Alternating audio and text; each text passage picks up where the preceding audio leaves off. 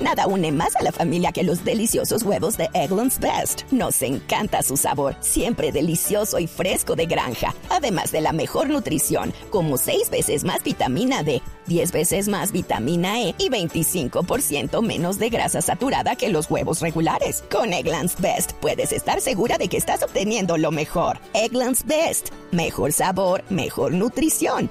Mejores huevos. Visita egglandsbest.com para más información.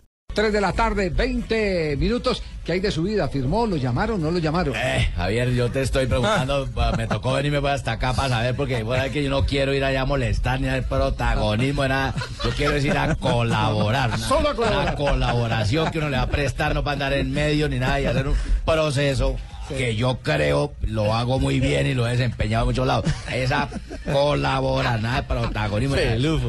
Norberto Pelufo, ¿cómo les va? Buenas tardes, Norberto. ¿Cómo va? ¿Todo bien? Este no... no, este sí es el de verdad.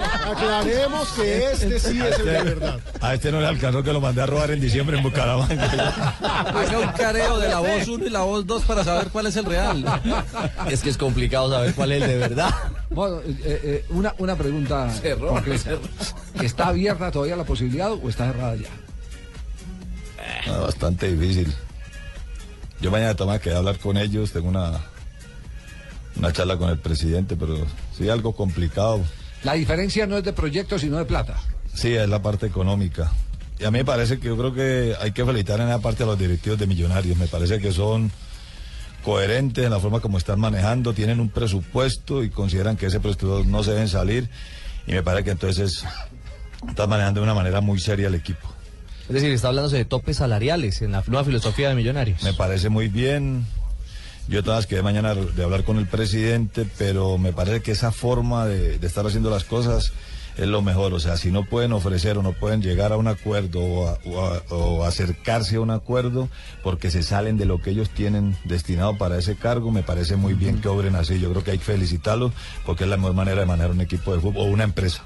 Ya, entonces eh, queda abierta la posibilidad. Mañana van a conversar. Sí, así va a ser, mañana, Javier. Mañana van a charlar con los dirigentes de Millonarios. No sé qué dice el señor. Sí. Pues yo también lo, lo, he pensado de esa manera, ¿cierto? Sí. Pero yo tengo que mañana esperarle al presidente en esa charla que yo voy a colaborar. Yo no voy Solo a colaborar. ninguna pretensión puede ganarme protagonismo ni nada por un presupuesto que ellos están manejando. Bueno, bueno, le hago una pregunta así a quemarropa directo porque a usted fue el que le escuché alguna vez que cuando llegó el control al doping en Colombia se salvaron vidas porque esto estaba descarrilado. Eh, ahora hay la queja que en los cuadrangulares de ascenso eh, no se hicieron eh, controles correspondientes a esa materia que es de obligatorio cumplimiento por la salud de los jugadores, de los deportistas.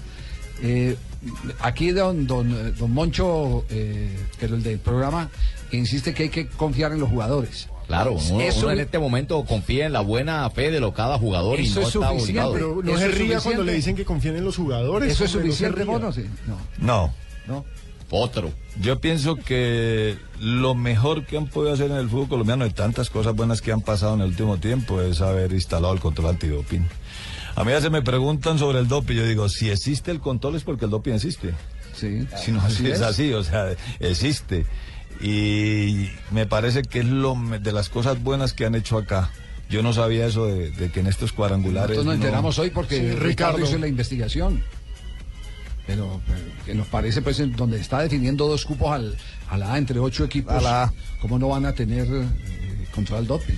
Y sobre todo que es para proteger la, la salud del ser humano, en este caso el deportista porque una de las cosas fundamentales del doping es que usted esté bien preparado. O sea, el sí. doping no es, ah, venga, yo no, no me entreno, todos, sí, sí. no, no me entreno, de todas tengo, claro. tengo una buena aptitud porque soy muy hábil para ese deporte. La de Mer, pero por no más me que el Open al burro no le gana el no, pura sangre. Tiene que estar ante lo contrario, tiene que estar muy bien entrenado. Exactamente, sí. Si no hubiese doping, perdón, si no hubiese control al doping, eh, profe Pelufo, eh, hubiésemos podido tener una tragedia en una cancha del fútbol colombiano con esos cócteles que llegaron a, a instalarse, instaurados, a instaurarse en los 80, en los 80 o en los 70. No, claro, ¿no? claro. Y en el mundo, en el mundo es que la necesidad de, como dice aquí mi amigo, mi colega, la necesidad de protagonismo, la necesidad de ganar, la necesidad de querer ser el mejor, lo lleva muchas veces a usted a romper una serie de códigos.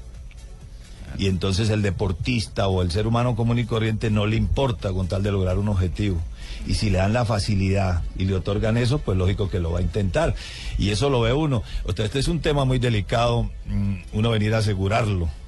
Pero todas esas tragedias que uno ve que pasan a diario en, en el- la vida, en el fútbol, o en el deporte, que fulano le pasó esto en un partido, en un entreno, eso tiene que ser producto de algo.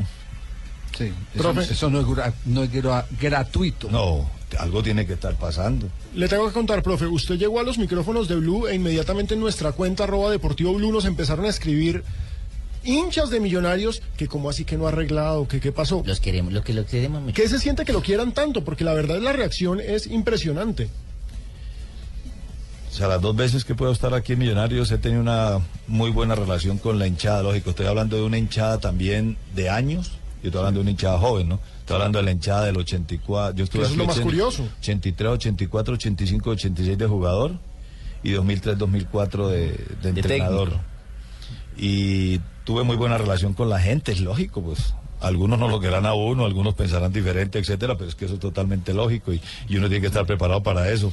Pero sí he recibido una muy buena, un buen cariño de la gente acá. Ahí está disparado. Eh, entonces, el- ¿Sabe qué, Javier? De- Decirle de- a de- Norberto que déjame esa cita de mañana con el presidente, yo arreglo No, no, eso. no, no, no, no. Sí, yo le arreglo Qué eso. peligro. ¿Te estás ofreciendo para.? ¿sí? claro, si no he podido arreglar en dos semanas, yo lo arreglo en dos horas. Sí, es fácil, es fácil, yo lo tengo. Así- así manejo de- jugadores, manejo técnico, manejo de todo. ¿Manejas periodistas? Si manejo periodista, bueno, en fin, eh, a vos te puedo manejar, en dos horas te arreglo, y se- dos, dos semanas llevas y no has arreglado. Sí, no, no necesitas representante, mono, no. Depende de cómo se llame. Tumberín dicen no. Tomberini. Un Berín, un amigo más. Gabriel Tumberini, Gabriel Tumberini.